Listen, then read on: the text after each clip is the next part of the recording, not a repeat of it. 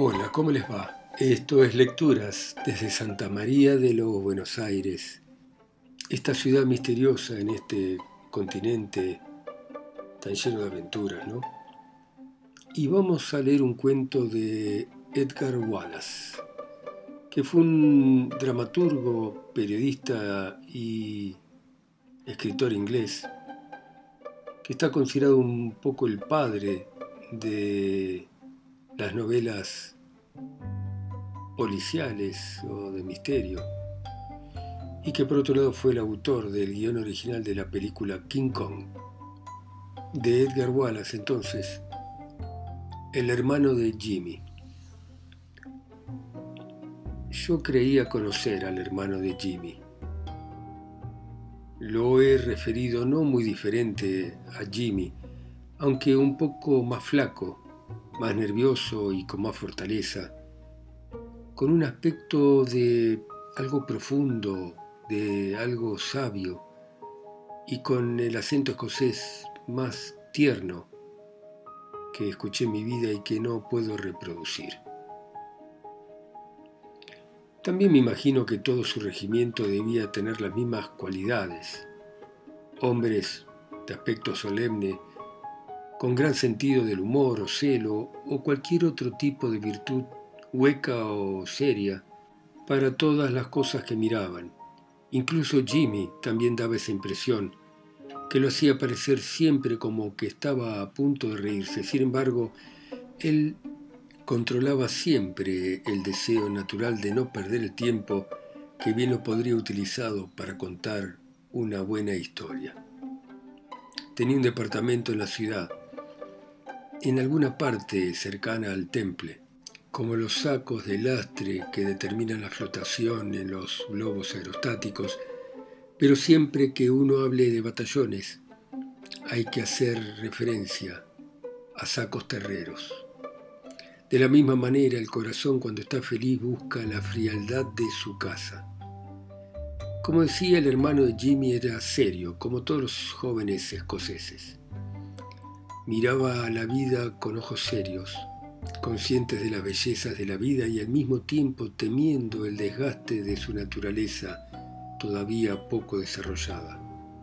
Era una de esas personas que se habrían quedado calladas ante las gloriosas cataratas de Niágara si se hubieran congelado en un invierno cruel y rápidamente hubiera hecho cálculos para ver qué cantidad de hielo se podría cortar cuánto costaría transportarla y qué ganancias obtendría si las entregara en Nueva York.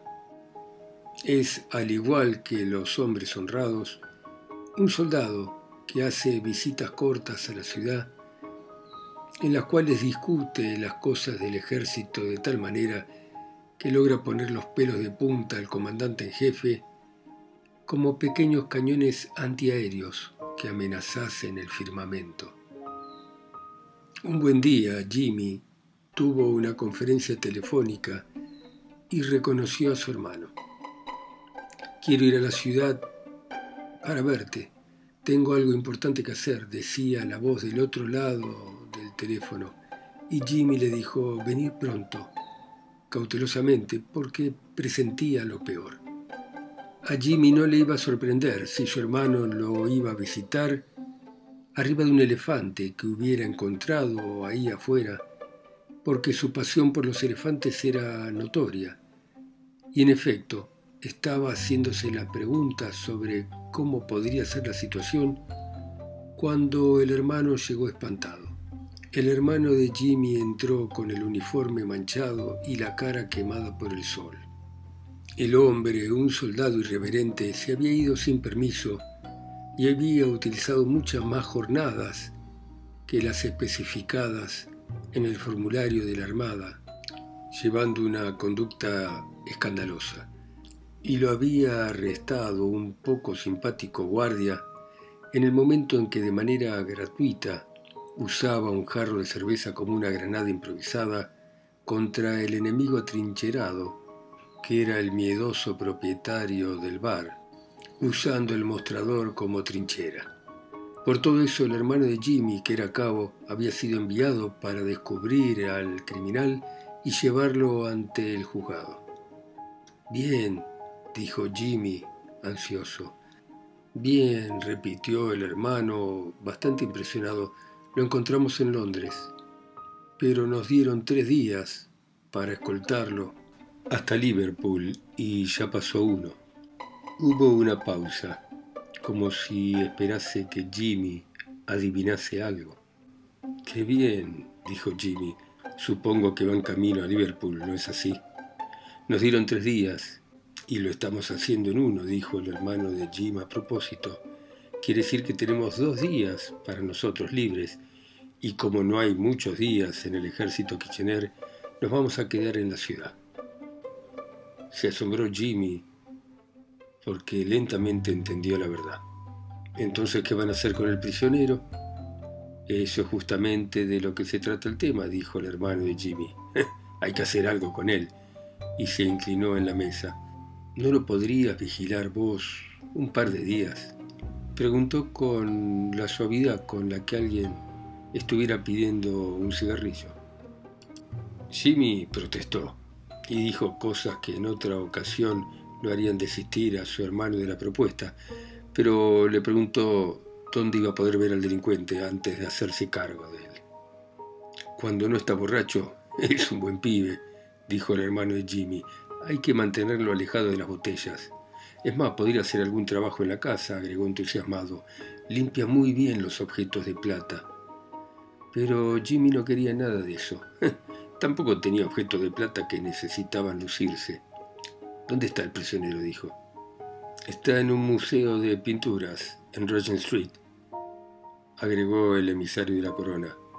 Acepta, prestanos tu sótano de carbón, un par de días. Pero Jimmy todavía se resistía. ¿Qué es lo que precisan? ¿Un baño?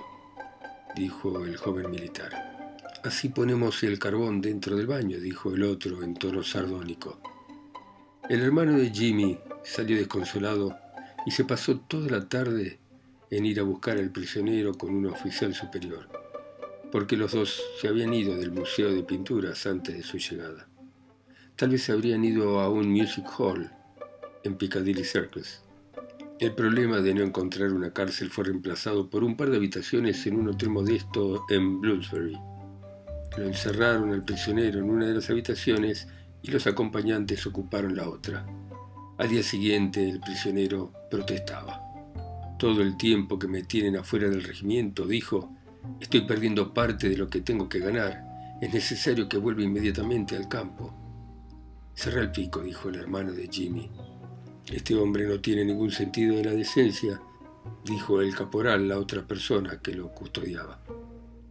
Nos vamos a dar una vuelta por Londres, dijo el hermano de Jimmy. Y si te portas bien, podés venir con nosotros, pero vas a tener que pagar tu transporte. ¿eh? Entonces el prisionero empezó a quejarse por los gastos de manera violenta, y por fin llegaron a un acuerdo. El caporal y el hermano de Jimmy, ambos eran unos sentimentales, eran escoceses.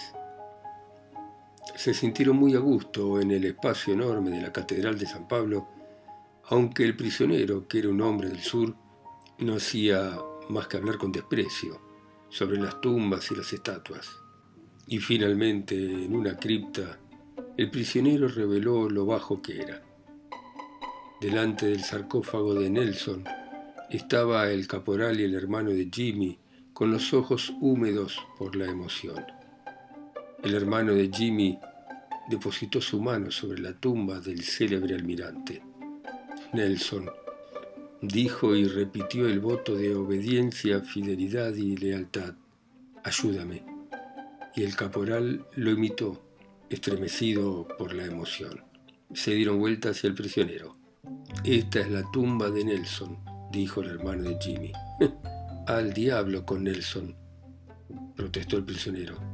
Estoy perdiendo un chelín por día. Y entonces ese mismo día se lo llevaron al campo del ejército de Liverpool. Vos no merecés pasar otro día en libertad, dijo con desprecio el hermano de Jimmy. No necesito ninguno, y si no me lo hacen pasar mejor, contestó el prisionero. Hombres como vos, dijo el caporal, arruinan nuestro ejército. Se estaban peleando cuando el tren salía de la estación dejando a Jimmy con lágrimas en los ojos. Pero no era desgraciado. El irresponsable. Rex Matlon era un muchacho simpático, una de esas personas jóvenes que fácilmente hacen amistades con plata.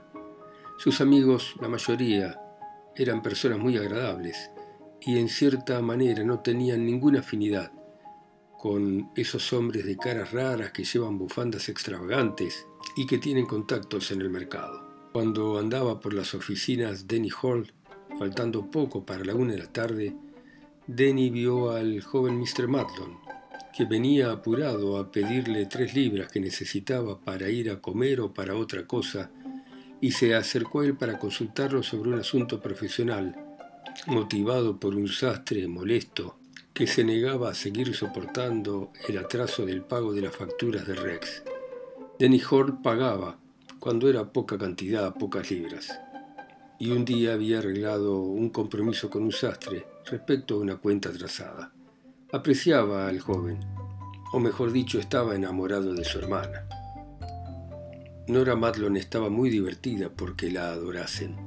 Con las 700 libras al año que su madre le había dejado al morir, más otras 900 que pertenecían a Rex, podían vivir cómodamente los dos.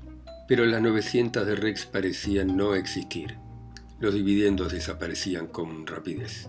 Rex pensó que le convenía hacer un casamiento por dinero, y por eso se comprometió con una inexplicable señorita que encontró en un club nocturno. Y para este lío Denny vino a ayudarlo. En verdad no sé qué hacer. La hermosa cara de Nora estaba más pálida de lo habitual. Rex es un loco, pero lo quiero mucho, y si algo le ocurriese me moriría. Seguramente Denny usted lo puede aconsejar, él le haría caso. Estaba hermosa y suplicaba. Sus labios temblaban patéticamente en los momentos de angustia y seguía angustiada ahora que estaba sentada en el salón, en el pequeño piso de Queensgate. Querido, debe hacer algo. Rex está en una situación espantosa, está en bancarrota, tiene deudas, y ese hombre terrible que trata de ir a ver al tío Luis. El tío Luis era un hombre muy rico y muy viejo, miembro de una iglesia y tesorero.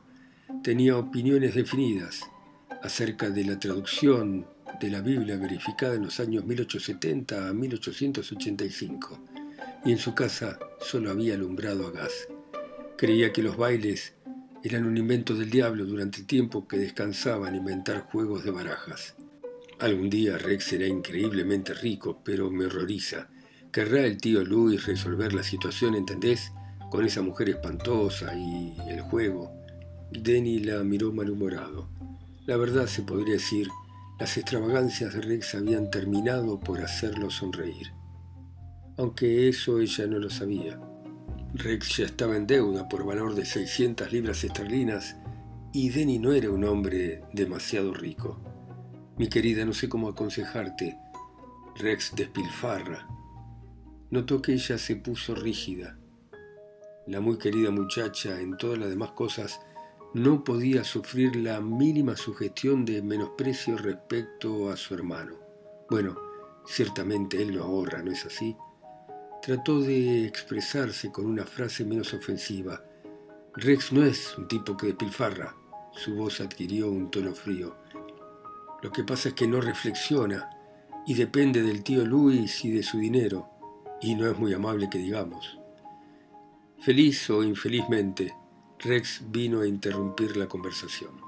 Alto, rubio, tenía un aspecto de dandy perfectamente vestido y con una sonrisa que desarmaba cualquier enojo. Nora miró la hora, era las once y veinte. ¿Vas a salir de nuevo, Rex? Me parece que habías dicho que te ibas a acostar temprano. Rex se rió. Hoy voy a tener una noche en la que voy a gastar poco. Voy al baile de Lord Devon. Tengo que ir, se lo prometí. ¿Y no vas a ir a ninguna otra parte? No seas tonta. Guiñó en dirección a Denny y poco después se fue. Denny fue hacia la ventana, levantó la cortina y miró hacia la calle. La coupé de Rex estaba preparada para irse a toda velocidad a través de la desierta calle. Tenía gran pasión por la velocidad y por los autos. ¿Usted puede hacer algo, Denny? Tenía los nervios muy alterados y su voz denotaba más que impaciencia. Yo siempre creí que los abogados podían conseguir plata. Dudó un momento.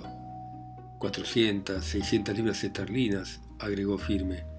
Denny Gorl protestó. Querida, puedo conseguir el préstamo, pero con intereses altos. Sobre la herencia del tío Luis, sugirió ella. Él sacudió la cabeza. Su tío puede cambiar el testamento en cualquier momento. 600 libras, silbó él, querida mía, eso es mucha cantidad. Vio que los labios de ella se apretaban. Muy bien, dijo ella, pero aún así creo que usted lo puede ayudar. No se imagine que porque ve a Rex tan animado no está preocupado mortalmente. Le hizo preguntas sobre algunas cosas para garantizar la deuda y demostró poseer datos vagos y él adivinó que estaba al tanto de pocas cosas. Sin embargo, sacó como consecuencia que Rex tenía la costumbre de jugar al bacará en casa de un amigo. Ella no podía dar muchos detalles, si acaso podía dar alguno, y se separaron un poco distanciados y él volvió a su casa cerca de Richards Park porque se sentía un hombre verdaderamente desgraciado. Para él, Dennis Hall, la vida no había sido cómoda ni fácil. Ocupó el lugar de su padre solo para aclarar los entuertos que aquel alegre corazón había dejado tras de sí. Su padre tenía algo del temperamento de Rex, y Denny encontró que esa práctica era más una responsabilidad que un beneficio. Durante años había trabajado sin descanso para corregir los errores que su padre le había dejado. Tuvo que deshacer sospechas unidas al nombre de su padre y en algunos casos había cosas ciertas, pero al final terminó la pesadilla, consiguió evitar el naufragio y estaba construyendo una sólida y nueva empresa. Estaba a mitad del trabajo de la mañana del día siguiente cuando entró Rex a su despacho. Tuviste una discusión con Nora, ¿no es verdad? Y todo por mí, dijo entre risas. Sos un rematado tonto, pero hablando con sinceridad, Denny, ¿hay posibilidad de que consigas el dinero? Denny movió la cabeza. Muy pocas, hijo mío. Rex puso una cara larga, pero inmediatamente apareció su sonrisa. Se está poniendo la cosa difícil, dijo. Si tío Luis, que está muy enfermo, tuviera la decencia de morirse, pero supongo que no lo querrá hacer. ¿Es que tan mal están las cosas en realidad? Rex se acercó a la ventana y miró hacia afuera. Qué lugar feo Baker Street, dijo. Y después, al descuido, agregó, el tipo que me sacó los pagarés es una persona grosera, fea. Se lo dije a Lickstein y se puso furioso. ¿Quién es Lickstein? preguntó Denny. Es un tipo que encontré en el juego, un amigo mío que conocí ocasionalmente. ¿Vamos a almorzar? Denny se negó. No puedo, tengo trabajo que hacer y le explicó qué era lo que tenía. Aquella tarde fue a la ciudad para consultar a otro procurador.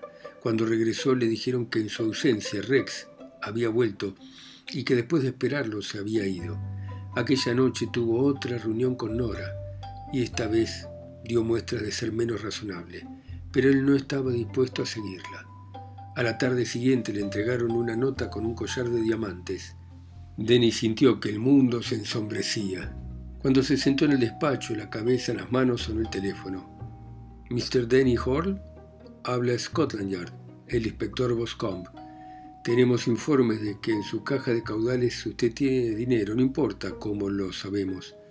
Le tenemos que aconsejar que hay un tipo especializado en asaltar las oficinas de los procuradores. Se llama Darky Carn. No estará de más que tenga cuidado. Ayer a la noche robaron en Lincoln Inn. Denny escuchó sonriente. Dio las gracias por el servicio que se le hacía y colgó.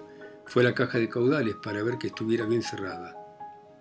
Diez horas más tarde, Denny Hall acercó despacio a su mesa, abrió el cajón y sacó una Browning cargada. Deje eso. Ya. Dio la vuelta con la pistola aún en la mano. La cortina que cubría la ventana que daba a Baker Street se abrió. Un hombre estaba allí, con un abrigo abotonado hasta el mentón, la cara detrás de un trozo de seda negra, la parte alta de la media de una mujer, había dos óvalos circulares cortados a la altura de los ojos. Déjela, ya. Mecánicamente dejó caer la pistola al suelo. Allá, junto a la chimenea, las manos sobre la cabeza y no se mueva. Si no, hmm, va a ir a visitar a Satanás. El enmascarado tiró la mano hacia atrás y cerró la cortina. Ahora sobre la mesa ponga la llave de la caja fuerte. Denny metió la mano en el bolsillo y puso la llave donde se lo habían indicado. El asaltante fue a la caja fuerte sin apartar un ojo de la víctima, dio vuelta la llave y abrió la puerta pesada. Ahora vaya al lado de la ventana, donde lo pueda ver. Gracias. Perdone que le haya causado tanta molestia. El tono era irónico, era un tipo práctico, con sentido del humor. Miró el contenido de la caja fuerte, sacó un sobre grande marcado Stephen State con un papel pegado donde decía Northern y Southern Bank. Esto va a ser una lección para usted. Nunca guarde mucha plata en la oficina. Hace tres días sacó plata para pagar a John Stefan cuando llegué de América. Si no fue por la niebla, habría llegado tarde, ¿no es verdad? Eso forma parte de la suerte, es así. No supimos nada de esto hasta la noche anterior. Usted tiene un amigo muy charlatán, pero bueno, es joven y le va a ir bien. Denny no decía nada. Vigilaba fascinado y vio cómo el sobre desaparecía en el bolsillo del ladrón. Voy a estar del otro lado de la cortina dos minutos. Si se mueve le disparo. Tal vez no esté ahí, usted tendrá que aceptar el riesgo. Pero váyase. La voz de Denny era firme, calma, no era natural. El ladrón notó que Denny estaba pálido y sonrió para sus adentros. El color es lo único que usted no puede dominar, dijo. Buenas noches. Con la velocidad del rayo desapareció tras la cortina. Denny no se movió. Sabía que su visitante apenas sí había permanecido en el balcón un segundo. Oyó un disparo, después otro y el silbido estridente del silbato de la policía. Corrió la cortina y se asomó. Un hombre gritaba. Divisó confusamente en la niebla el casco de la policía. Había un hombre en el balcón. ¿Le falta algo? Voy a bajar. Por las escaleras bajó los escalones de a dos en dos. El número 804 de Baker Street fue en tiempos una casa de vecinos, pero como los negocios se fueron hacia el norte de la ciudad desde Oxford Street, el edificio ahora eran oficinas. Dennis Hall tenía la suya en el primer piso. Dos habitaciones le alcanzaban para instalar su despacho de procurador, que su padre le había dejado en un estado más bien pobre. Trabaja usted hasta muy tarde, Mr. Hall. El policía seguramente lo conocía. Sí, estaba arreglando mis cosas antes de las fiestas de Navidad. Denny hablaba despacio, sin alterarse, monótonamente. Subió al piso yendo delante de la policía. La caja fuerte estaba abierta. Se la mostró al policía que fue hacia ella y miró con curiosidad el hecho irremediable. Esto es lo que el tipo hizo. Vio el revólver sobre la mesa. Se la quitó. Esa pistola es mía, dijo Denny. Temía yo llegar tarde al cajón donde estaba y la puse ahí. Se la quitó, repitió el policía. Enfocó el arma con su linterna. Era un gesto ridículo e innecesario porque las luces estaban prendidas y en cualquier otra circunstancia Penny se hubiera reído. Lo vi deslizarse por una cuerda y estuve a punto de alcanzarlo. Me disparó y no me tocó. Una segunda vez me disparó. Yo podía no alcanzarlo en una noche como esta, como usted puede entender. ¿Ha perdido usted algo? Denny humedeció con su lengua sus labios secos. En la caja fuerte tenía 24.000 libras esterlinas, unos 120.000 dólares. Era el valor de la venta de los bienes de Stefan. Lo saqué del banco hace unos días. Stefan debía venir esta noche, pero es posible que el barco en que viniera haya sido detenido en el canal por la niebla. El policía parecía no volver de su asombro. La importancia del robo debía llevar el asunto a los altos funcionarios de Scotland Yard, y el hecho de que el robo fuera en dólares lo sorprendía. Él no tenía ninguna noción respecto a monedas extranjeras. ¿Eran billetes americanos? Supongo que tendrá anotado los números. Denny negó con un gesto de cabeza. Voy a usar su teléfono. Lo que comunicó a la comisaría fue un tanto incoherente. Un balcón, una cuerda, un hombre, un disparo. Insistió en los detalles, mencionó que el robo era premeditado. Alguien del otro lado preguntó algo y volvió a repetir todo. Un hombre, una cuerda, un balcón, un tiro en la niebla. Es imposible atrapar un hombre con esta niebla, señor. Uno no puede verse ni las manos por cerca que estén de la cara en Butter Street. El hombre disparó dos veces. Suspiró, colgó y miró a Denny. Era Boscombe, Estuvo en nuestra división toda la noche con el asunto de los que destrozaron al joyero Abington. Tenemos un poco de suerte, quiero decir. Tenemos suerte que tenemos a Boscom de servicio. Mucha suerte, dijo Denny. Boscom era alto, delgado, y llegó a los diez minutos él y dos ayudantes. Después de unas preguntas, mandó al policía a la seccional para que hiciera el parte. Usted pudo reconocer al hombre, ¿no es verdad? Estaba enmascarado. El policía creía eso. ¿Quién sabía que usted tenía ese dinero? Mi empleado, contestó Denny. Mr. Boscombe escribió el nombre y la dirección. ¿Alguien más? Hall afirmó con la cabeza. ¿Ninguno de sus familiares? No tengo familiares. ¿Amigos? ¿Está usted casado? No. ¿Está enamorado o comprometido? Una contestación amarga vino a los labios de Denny. Sí, estoy en relación con alguien. Mr. Boscombe lo miró, llevándose la mano el mentón con ademán pensativo. ¿La señorita sabía que usted tenía ese dinero en el despacho o no? La contestación fue pensada. Mr. Boscombe lo miró con escepticismo. Cerró el libro de notas antes de ir a la caja fuerte y examinarla de nuevo. El hombre llevaba guantes o algo así. Parecía tener guantes como de color gris de Estocolmo, pero bien podrían ser de algodón. Boscombe quitó la llave de la caja de caudales y las puso en un papel y las envolvió. Voy a traer un par de hombres para fotografiar el fondo de la caja fuerte. ¿Hay alguna cosa de valor en ella? ¿Puede tener confianza en ellos? Denny movió la cabeza. Boscombe cambió de idea, desenvolvió las llaves, las tomó, cerró la puerta de la caja fuerte y nuevamente las puso sobre el papel. Tuvo mala suerte, Mr. Hall. ¿Está usted asegurado? Las casas de seguros no suelen cubrir pólizas por dinero. ¿Por qué estuvo trabajando hasta tan tarde? Estuve terminando un pequeño trabajo antes de la fiesta de Navidad. Necesitaba tomarme unas vacaciones. El detective miró la mesa. Estaba todo en orden, no había documentos ni libros. En el cesto de papeles había una nota. Debía usted haber terminado su labor cuando el ladrón lo sorprendió. Evidentemente el revólver lo tenía en el cajón de la mesa. Usted estaba esperando que lo visitara algún ladrón. Esperaba tal vez algo así después del llamado de Scotland Yard, dijo Denny, que hablaba esforzadamente. Claro que teniendo esa plata en la caja fuerte había riesgo. Naturalmente, murmuró Boscombe. Olvidé que lo había llamado diciéndole que se cuidase. Esto es trabajo de Darky, muy típico. Fue hacia el hogar donde había cenizas. Quemó esto hace poco, supongo que era parece una carta. Las cenizas tenían indicios de haber sido una carta. Había restos ennegrecidos que hacían pensar que era una carta larga. El descubrimiento exigió a Denny Hall todo el esfuerzo de que era capaz de dominarse y mostrarse indiferente. Nada en particular, una petición, si la memoria no me falla. Boscón miró las cenizas. No solo habían quemado la carta, sino la habían removido con el atizador. Había una depresión sospechosa en la parte alta que indicaba la intención del propósito de destruir el documento. Boscón volvió a mirar la mesa, después el cesto de los papeles, y se agachó y recogió un trozo de papel arrugado. Leyó, querida, no sé cómo, encontró una nueva hoja de papel, una tercera, una cuarta, todas del mismo tamaño, y una de ellas comenzaba, entenderás que el detective lo miró insistente. ¿Usted intentó escribir una carta a alguna persona, Mr. Hall?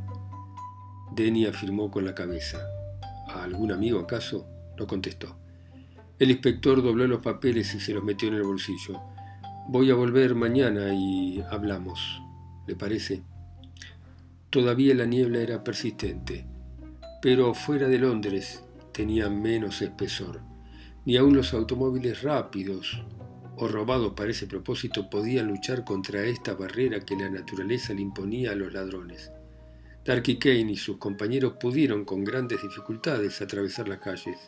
Hm, si para nosotros es difícil, también lo será para ellos, gruñó uno de los cómplices, y con ese ellos se refería a la gente de Scotland Yard, cuyo placer era tener la fortuna de atrapar a tipos como él. Darky, sentado al costado con su pesado abrigo que le cubría hasta las orejas, le rugió. La niebla nunca detuvo el funcionamiento de un teléfono. Vamos, se está aclarando, Augusto. En realidad la niebla se estaba levantando un poco, pero ya se podía ver a dos faroles de distancia.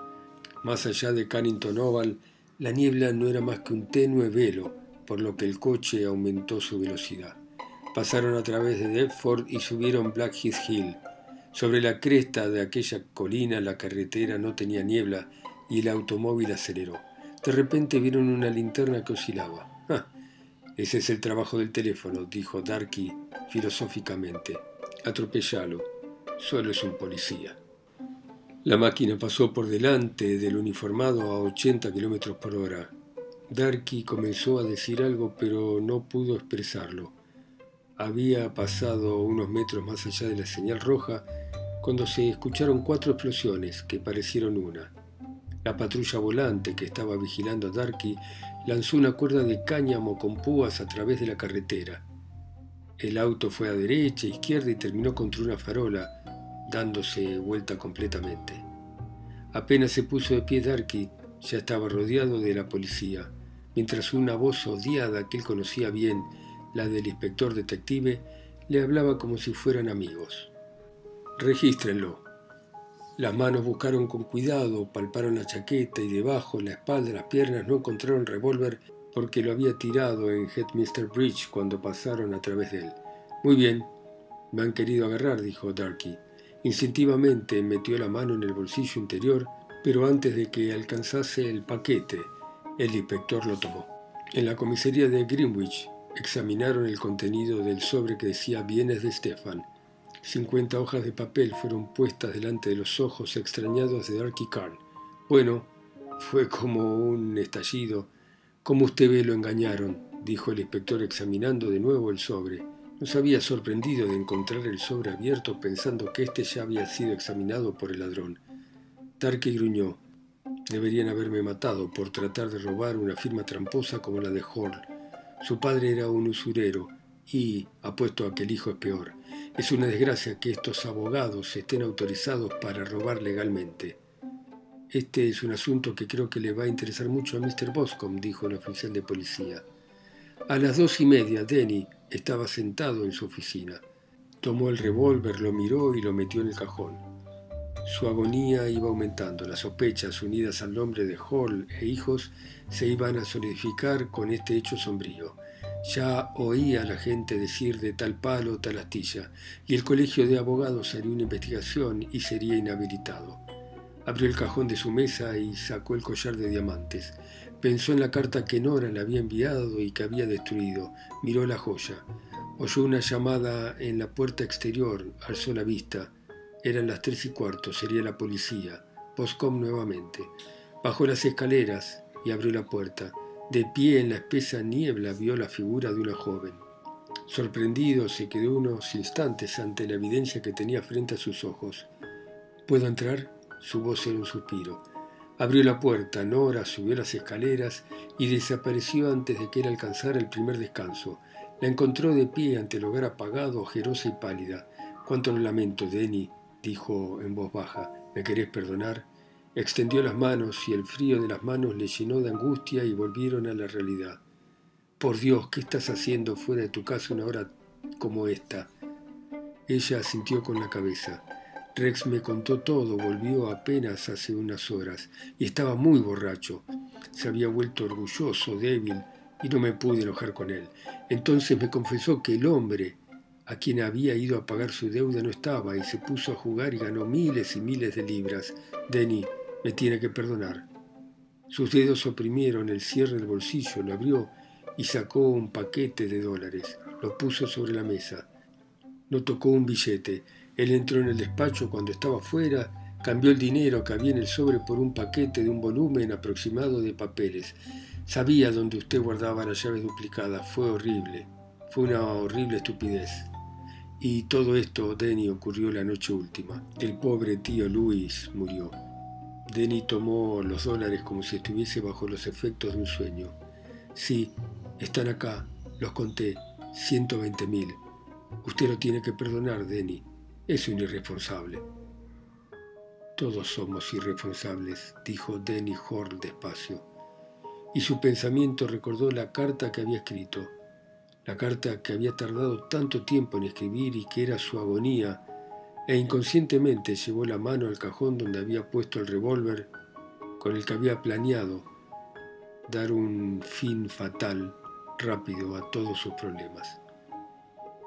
Tenía ahora otras compensaciones más que la de tener en sus brazos a esa muchacha alegre, y una de ellas era la de figurarse la escena en la que el famoso Darky prorrumpiese en furiosos insultos al darse cuenta de las molestias y riesgos tomados por unos papeles insignificantes, carentes de todo valor. Bueno, muy bien. Muchas gracias por escuchar a Edgar Wallace y estos dos cuentos, el hermano de Jimmy y el irresponsable. Ustedes en sus ciudades, continentes, islas o pueblos, y yo acá solo y lejos, en Santa María de los Buenos Aires. Chao, seguimos mañana.